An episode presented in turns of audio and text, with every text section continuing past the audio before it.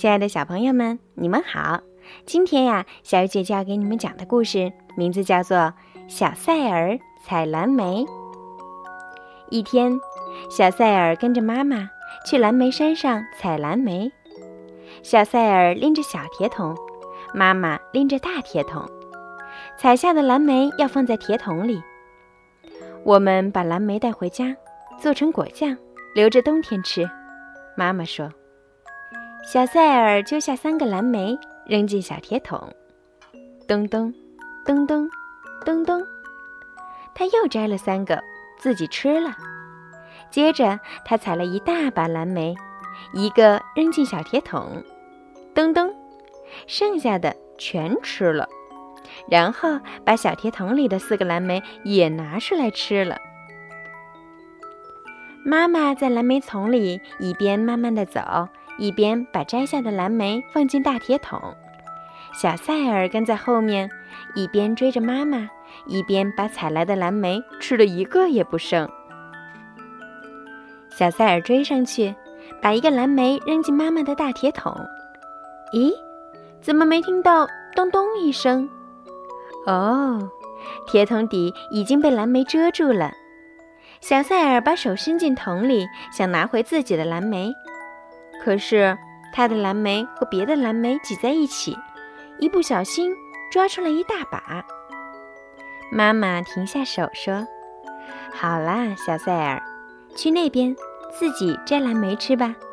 妈妈摘的要带回家做成果酱，留着冬天吃。”妈妈转回身继续摘蓝莓，小赛尔没有跟着妈妈，他一直走呀走的，有点累了。就坐到一个大蓝莓丛里，一边摘一边吃。另一边的山坡上，一只小熊跟着妈妈来吃蓝莓。小比尔，多吃点蓝莓才能长得又高又壮啊！妈妈说：“肚子里多存些食物，好度过又冷又长的冬天。”小熊的妈妈在蓝莓丛里一边慢慢的走，一边吃着蓝莓。小熊跟在妈妈后面，时不时地停下来吃着蓝莓。吃一会儿，它再飞快地跑着去追妈妈。渐渐的，小熊跑累了，它找了一个大蓝莓丛，坐在正中间，大口地吃起来。在这边的山坡上，小塞尔坐在地上，把伸手能摘到的蓝莓都吃光了。他站起来，跑去找妈妈。岩石后面传来一阵响声，小塞尔想，那是妈妈的脚步声。可是，在那里的是乌鸦妈妈和小乌鸦，它们停下吃蓝莓，呱，呱，呱的叫着，飞走了。树丛里又传来一阵脚步声，小塞尔想，这次肯定是妈妈，我快跑过去吧。错了。那是小熊的妈妈，它一边吧嗒吧嗒地向前走，一边吃着蓝莓。它想多吃点，存在肚子里好过冬。小赛尔也吧嗒吧嗒地跟在后面朝前走。也就在这时，小熊坐在地上，把伸嘴都能吃到的蓝莓都吃光了。它站起来想去追妈妈，可是哪儿都不见妈妈的影子。树桩后面传来一阵响声，小熊想，那是妈妈的脚步声。可是，在那里的是鹌鹑妈妈和小鹌鹑，它们停下吃蓝莓，扑棱扑棱地扇着翅膀跑走了。树丛里又传来一阵脚步声，小熊想，这次肯定是妈妈，我赶紧追过去吧。错了，那是小塞尔的妈妈，她一边走一边摘蓝莓。心里还想着要多做点果酱，留着冬天吃。这时，小熊从后面飞快地追了上来。小熊和小塞尔的妈妈，小塞尔和小熊的妈妈，在蓝莓山上的蓝莓丛里，都弄混了要找的人。小熊的妈妈听见小塞尔的脚步声，以为是小熊，她说：“小比尔。”你把能找到的蓝莓都吃了。小塞尔什么也没说，他摘了三个蓝莓，扔进小铁桶，咚咚，咚咚，咚咚。小熊的妈妈转过身来，想看看是谁弄出了咚咚的响声。哎呀呀！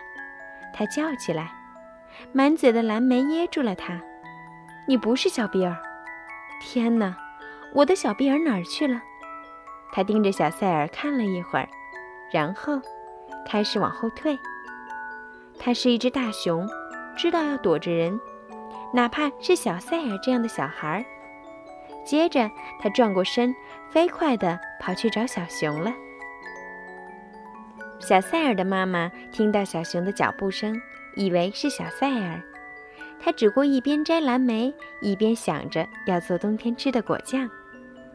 小熊扑上去，把头伸进桶里，它想尝一点桶里的蓝莓，可是蓝莓太多了，挤在一起，它一不小心吃了一大口。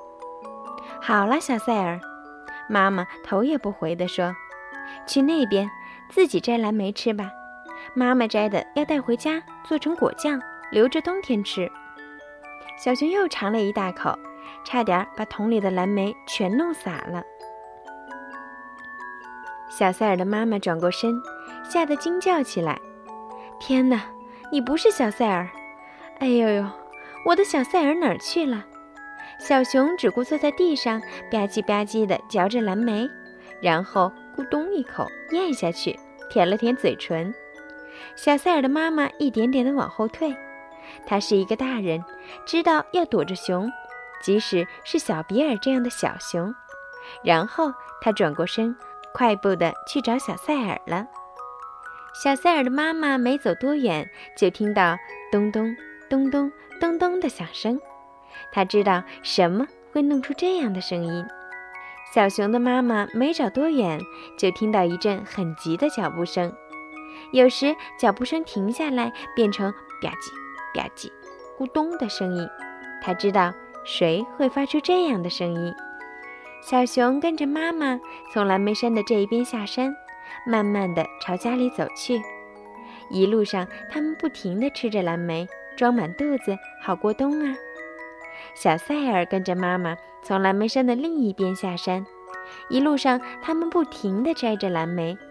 开车往回走时，车上装着一大桶蓝莓，另外还有三个，做成果酱，留着冬天吃啊。